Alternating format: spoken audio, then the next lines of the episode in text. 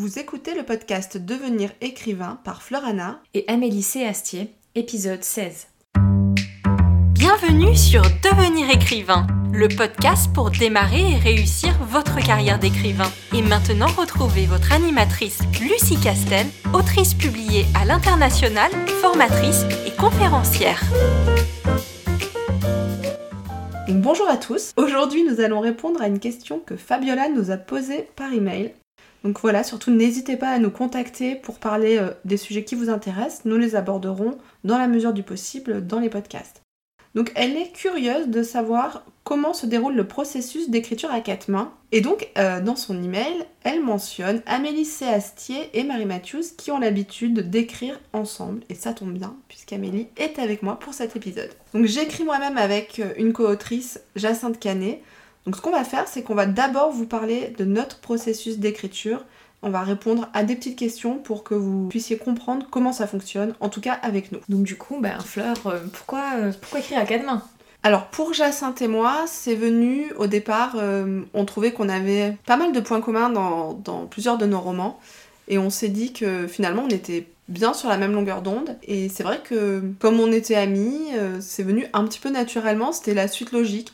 Je pense que souvent, quand euh, tu es euh, très proche euh, d'une autre autrice ou d'un autre auteur, ça, à un moment donné, tu vas forcément discuter, échanger et avoir une idée de roman avec cette personne. Et du coup, euh, comme l'idée elle est commune, bah, ça paraît logique. Euh... Un point en commun, un sujet en commun. Et... Voilà. c'est comme ça que nous, en tout cas, on, a, on a démarré notre écriture à quatre mains. Mais il me semble que c'est un petit peu différent pour Marie et toi. Tout en étant un peu similaire. Euh, en fait, nous, on a commencé à écrire en écrivant de la fanfiction. Donc en fait, il y avait déjà un univers d'établi, tout ça. Mm. Donc euh, c'était juste, en fait, découvrir comment on pouvait écrire un roman à deux, avec un univers déjà créé. Et c'est au bout de quelques qu'on s'est dit, mais maintenant qu'on gère d'écrire à deux, pourquoi on se lancerait pas dans l'écriture de notre propre roman Et on s'est lancé comme ça. Toi comme moi, je pense qu'on va être d'accord pour dire que ça nous semble pas possible d'écrire à quatre mains avec quelqu'un soit qu'on connaît pas, soit de qui on n'est pas proche. Je pense qu'il faut une, cohérence au niveau du style. Même si chacune a son style, il faut qu'ils aillent bien ensemble. Si on sent trop la différence, dans le sens où t'as vraiment l'impression de, lire deux genres différents dans le même roman, ça doit être un bizarre, bizarre. Ouais.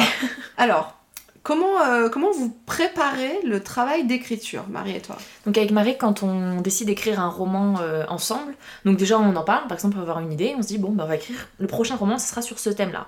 Ensuite, nous, on se fait, on s'appelle et on discute de tous les points qu'on aimerait aborder dans ce roman. Mm. Une fois qu'on a monté toute la trame, on discute un peu des personnages.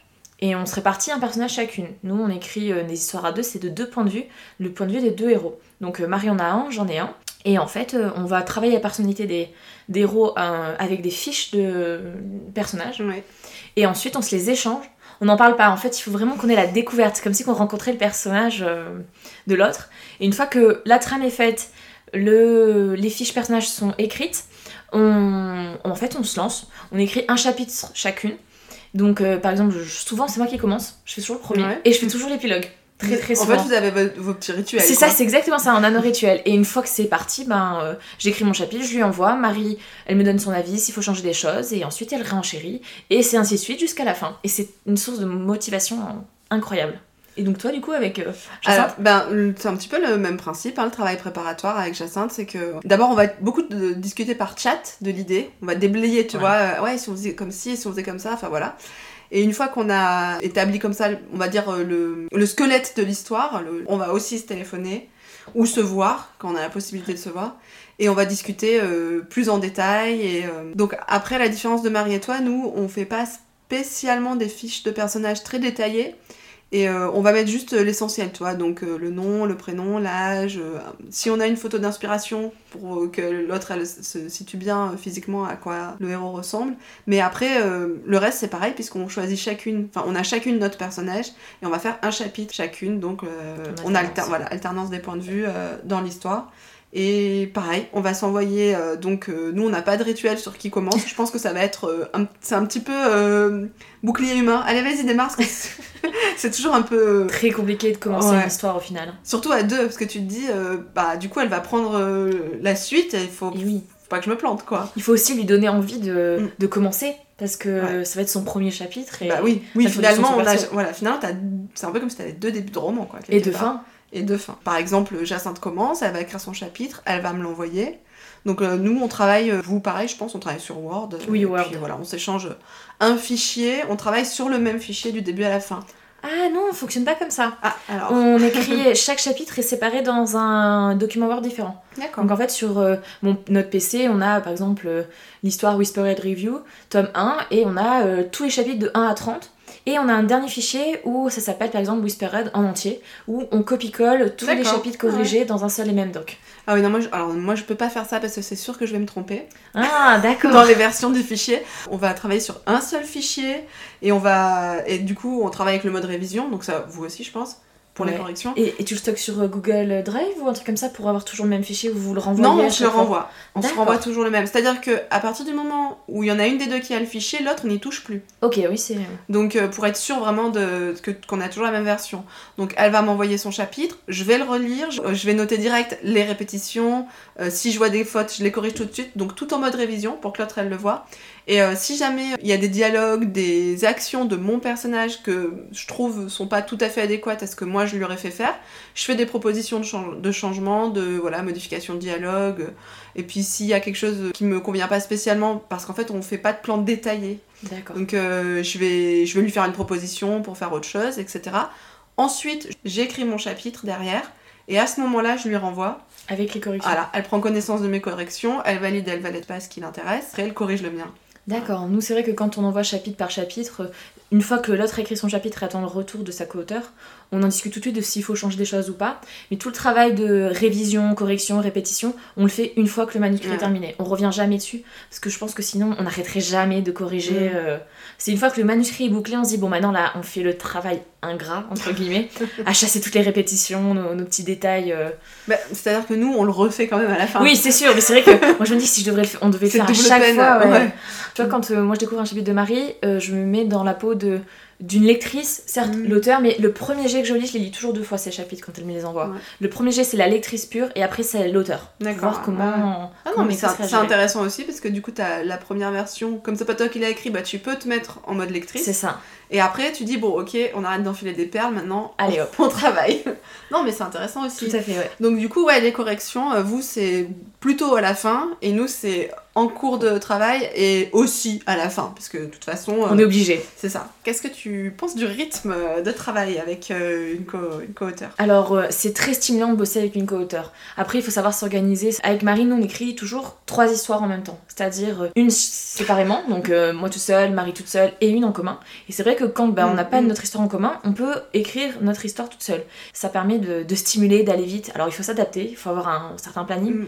Donc, Marie est plus cool là-dessus. C'est moi qui suis en mode euh, ingénieur, euh, il faut faire ça, il faut faire ça, il faut faire ça. Ça détend en fait. Je sais pas toi, mais moi je trouve que euh, le rythme, est... on va plus vite. On a l'impression qu'un roman avance. Oh, mais Plus gratifiant. plus vite. Ouais, ouais, c'est plus gratifiant. Enfin, gratifiant. T'as un résultat plus rapide Puis- parce que le roman te prend à toi deux fois moins de temps. C'est ça. Euh, je sais pas combien on fait de chapitres, mais nous, généralement, on part sur 30 chapitres. C'est ça. à peu Et donc, près, en ouais. fait, ça fait 15 chapitres. Tu dis, oh mon dieu, moi j'en fais 30 toute seule. J'en ai Mm. 15 ans à faire, c'est génial. Bah ouais, ça va super vite du coup pour toi. Finalement, t'as l'impression d'être euh, Wonder Woman. Un Méga peu, productive. C'est-à-dire, par exemple, si on met 3 mois pour écrire un roman, que ça soit en duo ou en solo, bah en 3 mois, on a écrit deux. Bah c'est ça. Et, euh, et en plus, on a partagé une expérience euh, euh, géniale avec son ami et sa Mm. co-auteur. Et on se dit, bon, bah, à quand le prochain? Ouais, c'est ça, en fait. T'as envie de passer au prochain? Mais bon, ok, c'est génial, c'est no- nos amis, on sait qu'il faut toujours... euh, Enfin, nous, on pense qu'il faut travailler avec des personnes avec qui on est très proche, on s'entend bien, avec qui on a des valeurs communes, etc. C'est très important. N'empêche qu'il y a quand même des désaccords. Et oui, Et des concessions.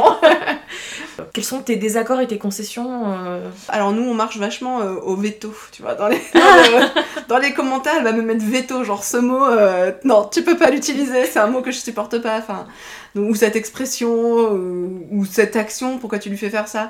Donc on marche, on a le droit à des vétos. Bon, on s'est D'accord. jamais fixé de, de maximum, mais si l'autre nous met veto, on sait que c'est important à ses yeux, donc on va faire la, la concession de modifier ce qu'on a fait et de mettre un autre terme, etc. Sinon, euh, on n'a jamais eu de gros désaccords, mais euh, je pense que ça tient beaucoup au fait qu'on on en discute. Bah, comme c'est ton ami, Oui. le dialogue est instauré, il n'y a, pas de- y a pas de langue de bois, on en parle, on essaye de convaincre l'autre, c'est une discussion, quoi, vraiment. Soit on arrive à la convaincre, soit soit il y en a une des deux qui se dit, bon, je lâche l'affaire pour ça, c'est pas de toute façon, c'est jamais dramatique. Tout à fait. Je lâche l'affaire pour ça, et puis euh, le prochain coup, ben. Ce sera moi. Ce sera moi qui aurai gain de cause, quoi. Mais en général, euh, enfin, nous, ça s'est jamais terminé en autre boudin, en tout cas. Non, nous non plus. Nous non plus. Et là, euh, par exemple, Jacinthe me mettrait un veto pour haute boudin. Ah On pense à toi, Jacinthe. bah avec Marie, nous, on, a, on est un peu comme un vieux couple en fait. Donc euh, oui, on a des désaccords et des Mm. concessions. On n'a jamais eu de gros gros trucs. On s'est dit euh, non, non, ça va pas Mm. passer. Genre parce que quand quelqu'un propose un projet et que ça ne lui plaît pas, bon bah c'est pas grave. Euh, Bah, soit tu le fais toute seule, soit on le fait pas, mais c'est toujours dans le respect de l'autre en fait, de ses idées et tout ça.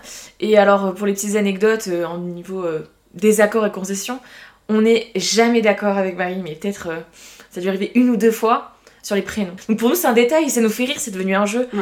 C'est presque quel est le prénom le plus extraordinaire ou moche que je vais lui proposer? Ouais. Et je lui dis, bah, on va écrire là-dessus.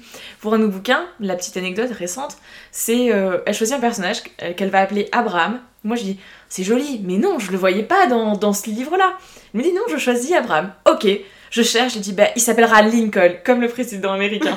Et du coup, bah. Le tien, du coup, Ouais, voilà. le mien, du coup, donc ça fait Abraham Lincoln. Mais c'est devenu une force au roman, parce que tout le long, eh ben, on joue sur ça et, Ouais, et rigolo. fait un, un, ça. un détail, enfin, une, voilà, un élément du roman, alors C'est qu'au début, c'était Voilà. pas prévu. Il y a vraiment que ça, euh, je pense, Mm, les mm, mm. prénoms. De temps en temps, des fois, les couvertures.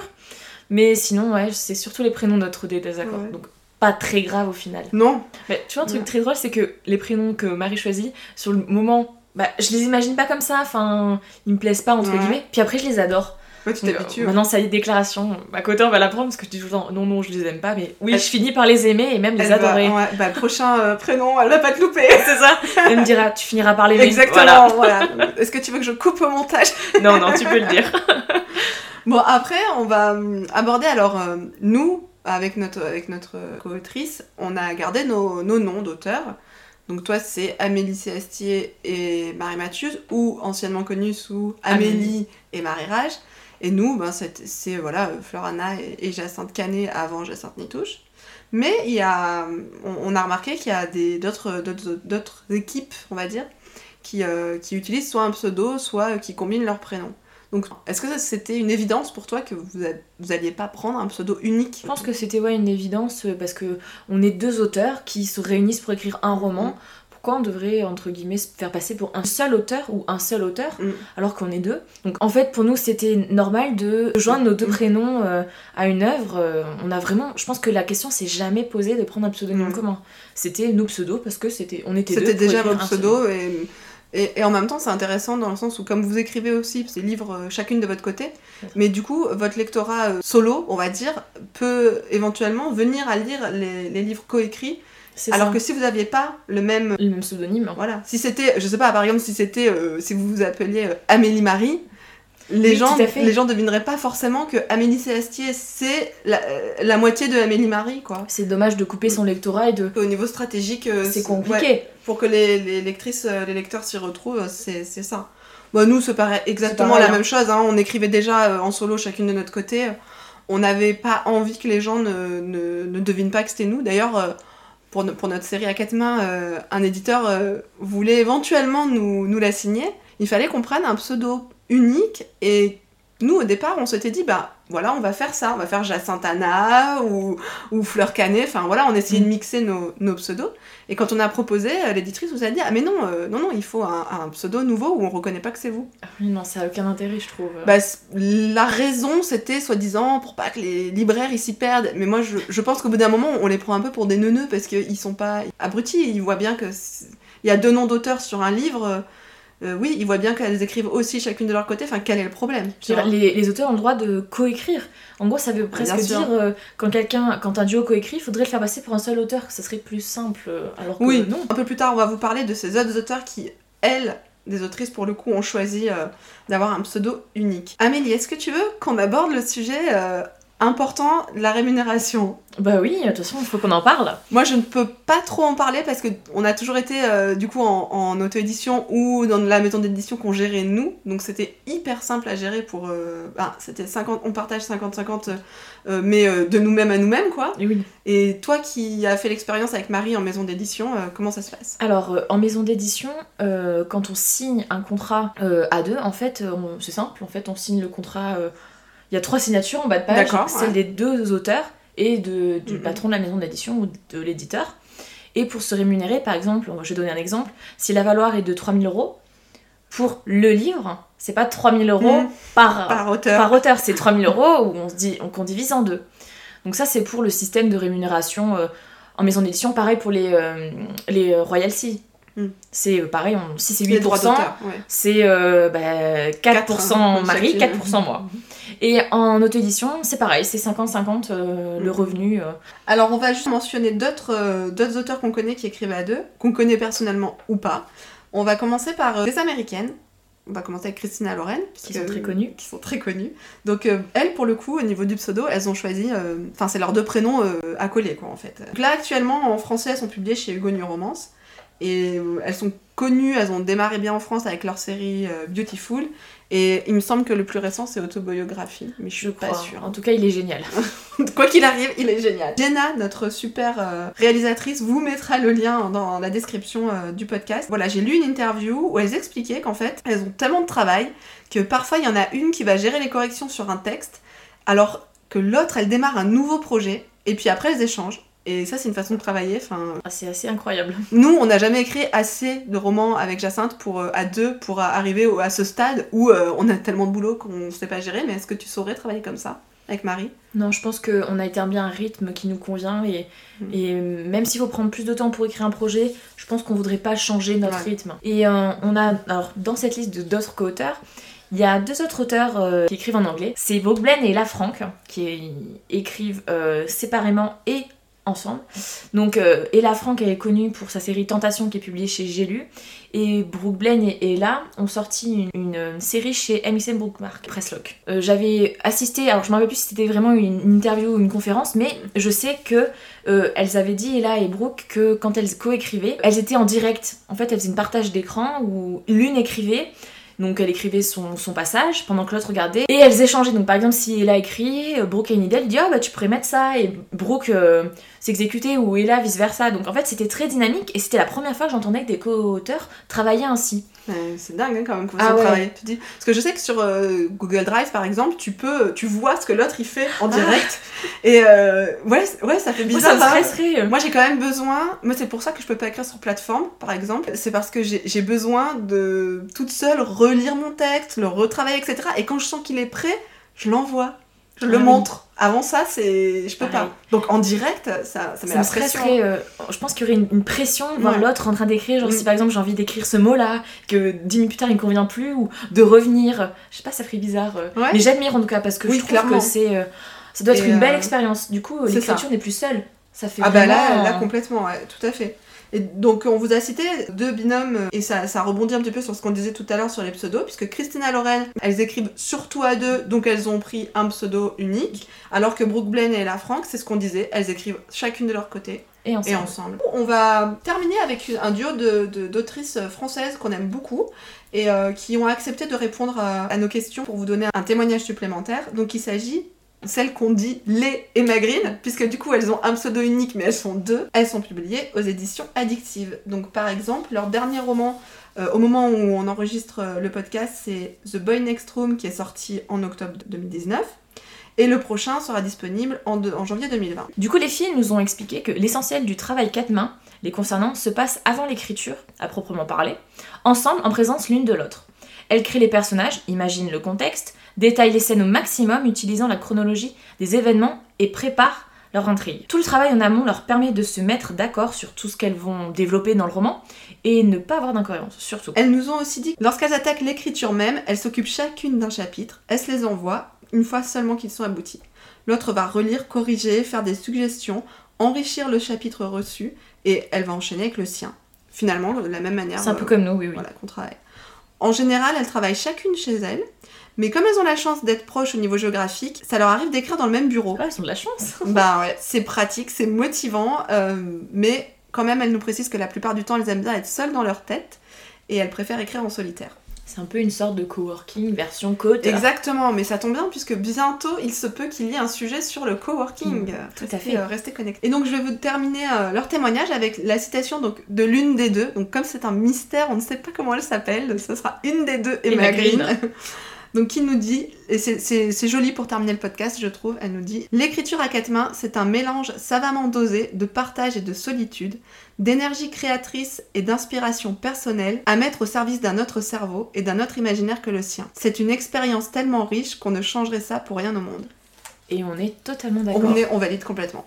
Voilà, donc on espère avoir répondu euh, à la question de Fabiola, et puis on espère aussi que vous, ça vous a intéressé. Et n'hésitez pas, si jamais vous êtes euh, auteur et ami avec une auteure, à identifier si vous pensez que vous pourriez coécrire avec. C'est vrai, c'est pas mal ça. hein.